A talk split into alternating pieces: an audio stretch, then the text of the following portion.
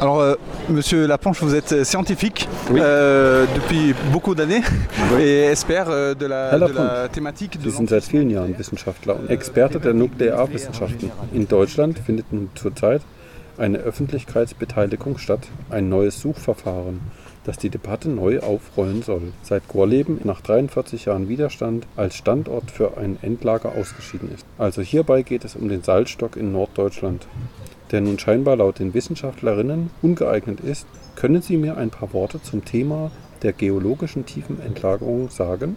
Was sind hierbei die hauptsächlichen Probleme, die berücksichtigt werden müssen, wenn es darum geht, solche Projekte zu untersuchen? Euh, qu'il faut, qu'il faut euh, respecter euh, si on étudie de tels de tel projets Oui, vous voyez, c'est bien posé parce qu'il y a deux types de discussions. Sehen Sie, ja, die Frage ist gut gestellt, denn es gibt hier zwei Debatten. Es gibt die allgemeine Diskussion um Atomkraft. Hier hat Deutschland beschlossen auszusteigen und ich denke, das wird die ganze Welt so machen. Aber in jedem Fall gibt es die Abfälle.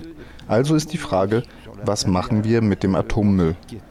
Es gibt auf der Erde die Tiefenentlagerung und das ist eine Lösung sehr zugunsten der Leute aus der Atomindustrie. Die sagen nämlich, wir machen den Müll da ganz unten rein, also gibt es kein Risiko mehr und alles ist gut. Aber das ist eine Lösung, die noch nie umgesetzt wurde, nicht einmal als Prototyp.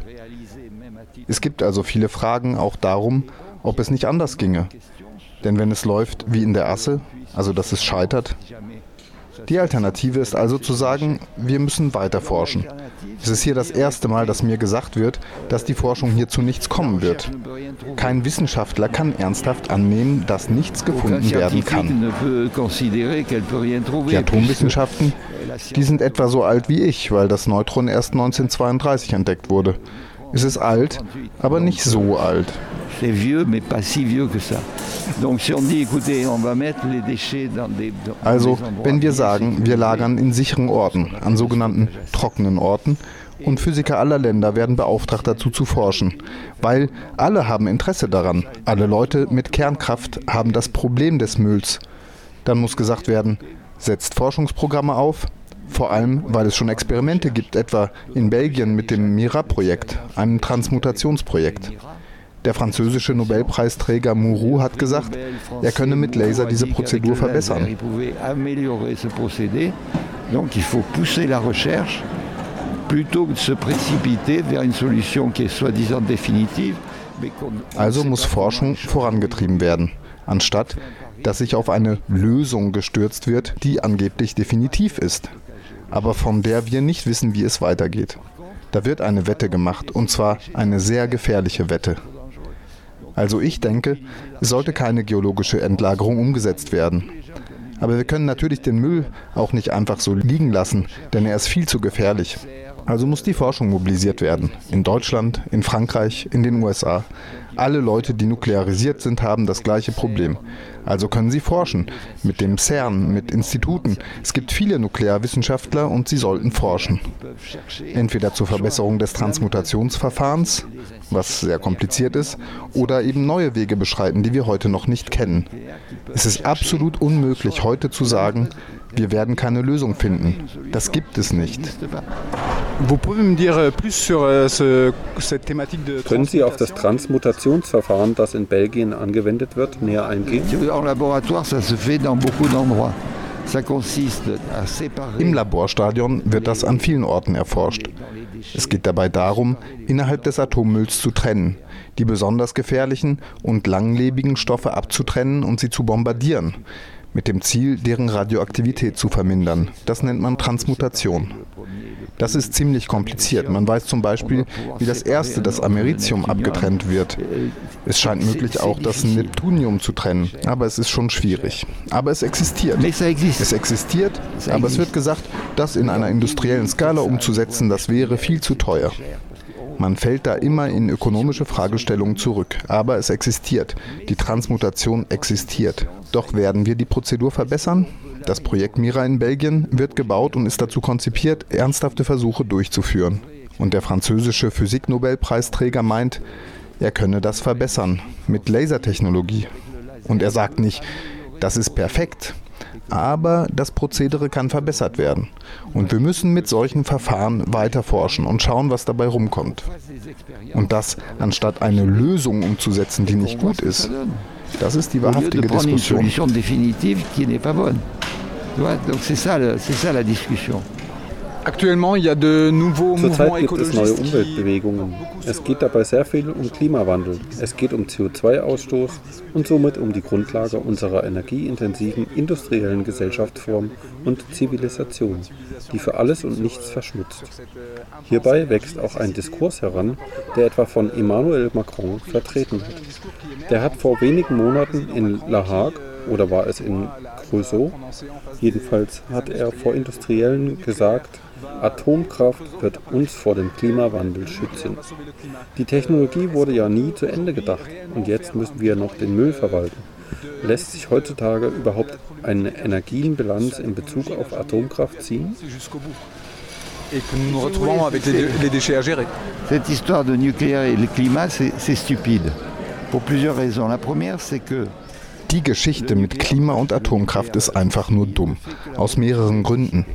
Erstens, die zivile Atomkraft produziert erstmal nur den Strom. Weltweit produzieren AKW nur 10% von dem Strom.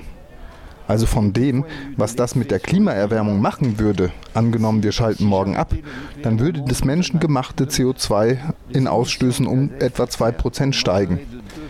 Um auf etwa 10% zu kommen, müsste es zehnmal, pardon, fünfmal so viele AKW geben. Das ist absolut sinnlos.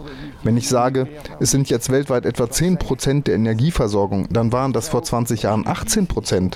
Also die Atomkraft, die nimmt eigentlich weltweit ab.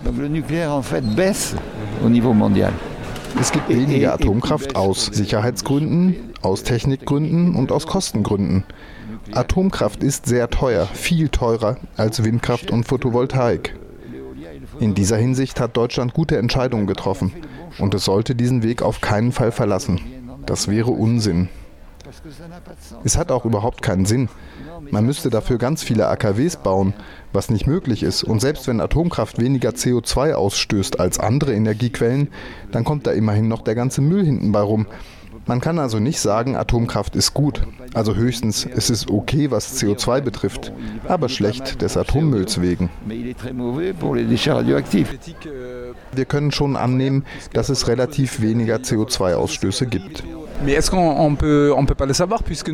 Aber wir können das nicht wissen. Die Technologie ist ja nicht zu Ende gedacht.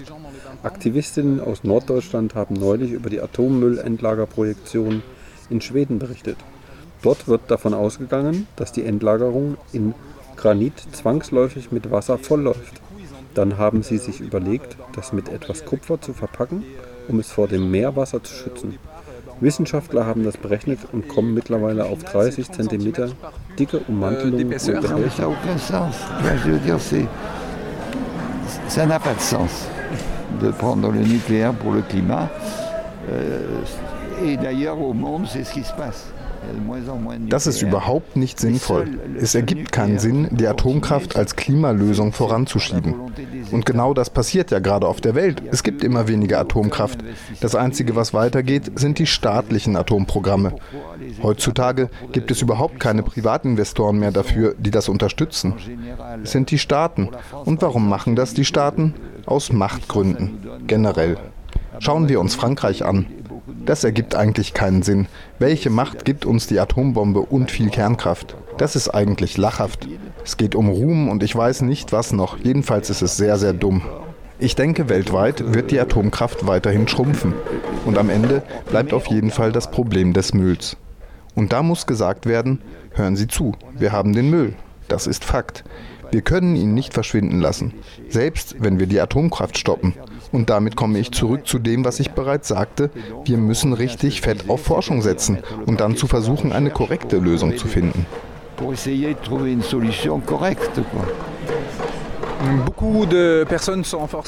Viele Menschen hängen ja sehr an starken, möglichst direkten demokratischen Prozeduren. Zugleich habe ich den Eindruck, dass der überwältigenden Mehrheit der Menschen die naturwissenschaftliche und technische Dimension dieser Industrien verschlossen bleibt. Also beschweren wir uns als Atomkraftgegnerinnen, dass die Öffentlichkeitsbeteiligung nicht so gut läuft. In Deutschland findet ja gerade eine solche Prozedur statt. Ist das in Ihren Augen der richtige Weg oder inwieweit schaffen wir es so, gute Lösungen zu finden, da wir ja auf die reine Wissenschaft setzen müssen? Euh, comment arriver à trouver de bonnes solutions, puisque ce sera sur la science qu'il faudra miser? C'est en partie vrai, en partie faux.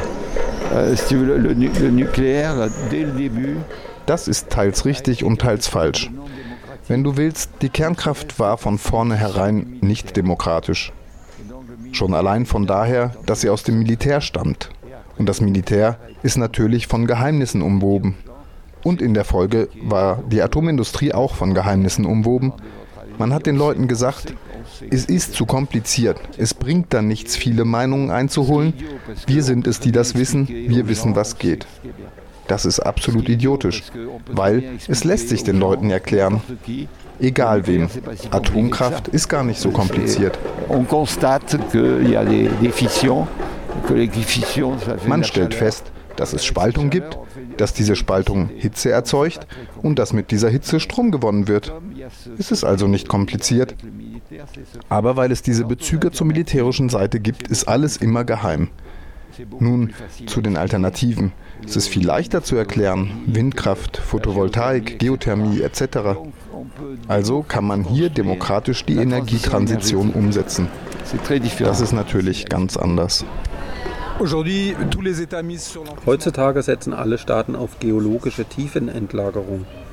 Wenn sich die Debatten in der Schweiz oder in Deutschland mitverfolgt, in allen Atomstaaten wird gesagt, erstens, es ist eine nationale Frage. Zweitens, es muss sich zwischen 300 und 500 Metern tief versorgt werden. Jetzt geht es darum, den Ort zu finden und vor Ort die demokratische Akzeptanz aufzubauen. Wie kommen wir zu einer Umkehr in der Verbohrtheit um diese einzige und alleinige Lösung der tiefen Entlagerung? Ben, il faut développer ce qu'on fait là. Il faut que les militants euh es muss das entwickelt werden, was wir hier gerade tun. Die Anti-Atom-Bewegung sollte. Sie haben erstmal in Deutschland ziemlich viel gewonnen. Da muss es wieder losgehen. Es muss gesagt werden, die geologische Verklappung birgt viele Risiken. Also setzen wir auf eine vorübergehende Sicherung in gut geschützten Zwischenlagern. Da geht es nicht darum, den Müll hier so einfach auf dem Dorfplatz zu entladen. Es werden gut gesicherte Orte gebaut und es wird geforscht. Die Menschen müssen die Idee entwickeln, dass das Vergraben keine Lösung darstellt. Das wird von den Staaten unterstützt, weil es für die Staaten und die Firmen eine gute Lösung ist, und zwar in Sachen Öffentlichkeitsarbeit. Wir haben den Müll entsorgt. Das ist falsch. Wir haben den Müll nicht entsorgt, wir haben ihn nicht reduziert, aber wir kehren ihn unter den Teppich. Mehr und mehr sous le tapis. Wenn entwickelte Länder wie Deutschland und Frankreich diese Lösung umsetzen, dann werden alle anderen Länder sowohl zur Frage der chemischen als auch der nuklearen Abfälle sagen, wir machen das wie Frankreich. Sehen Sie Frankreich, dieses großartige, seriöse Land und all das. Und dann werden wir in der ganzen Welt Länder sehen, die Löcher machen. Die werden dann sagen, ich mache ein Loch. Aber hören Sie, ein großartiges Loch, ein sehr, sehr gutes Loch. Ich mache ein Loch und grabe Stollen. Ich packe meinen Chemiemüll und meinen Atommüll in Container rein, Container von herausragender Qualität und dann mache ich es zu. Wer wird das prüfen? Wer wird es überprüfen? Nehmen wir an, das französische Projekt sei gut. Aber wer wird woanders prüfen? Nehmen wir an, das Projekt eines Landes X sei gut. Es ist ja eine nationale Verantwortung. Also wird der betreffende Staat sagen, wissen Sie, mein Projekt, das ist einfach herausragend. Und dann, in 200, 300 Jahren, wird es Löcher in der Haut der Erde geben, an vielen verschiedenen Orten auf der Welt, mit Schweinereien tief drin, chemische und atomare Schweinereien. Doch der Unterboden, die Hülle der Erde, das ist Wasser. Es ist fließendes Wasser. Und nach und nach werden die Leute feststellen, dass das Wasser dort, wo sie sich befinden, radioaktiv verseucht ist. Und dann werden sie nichts dagegen tun können. Gar nichts. Also denke ich, und das ist eine interessante Idee, dass in der gleichen Art, wie es internationale Abkommen gibt, um die Versenkung von Atommüll auf dem Meeresgrund zu verhindern, wie es ja in einer bestimmten Epoche schon Brauch war, zu verbieten, ich denke, es ist eine Idee, die wir entwickeln müssen. Ein internationales Abkommen, das die Tiefenentlagerung im Erdmantel für atomare und Chemieabfälle verbietet. Basta. Ein internationales Abkommen. Nun also müssen die Juristinnen loslegen, die mit der Anti-Atom-Bewegung zusammenhängen. Sie müssen das erkämpfen. Es ist eine Idee, die es zu entwickeln gilt. Es müsste in Deutschland losgehen, weil ihr seid in der Hinsicht viel demokratischer, das ist klar. Aber es bräuchte ein Netzwerk an internationalen Juristinnen von Deutschland ausgehend und in Europa etwa, um das vorzubereiten.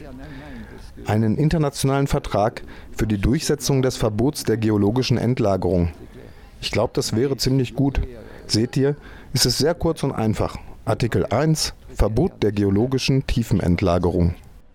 Interdiction de déchets chimiques et nucléaires dans la croûte terrestre. Point. C'est très court. Article 1.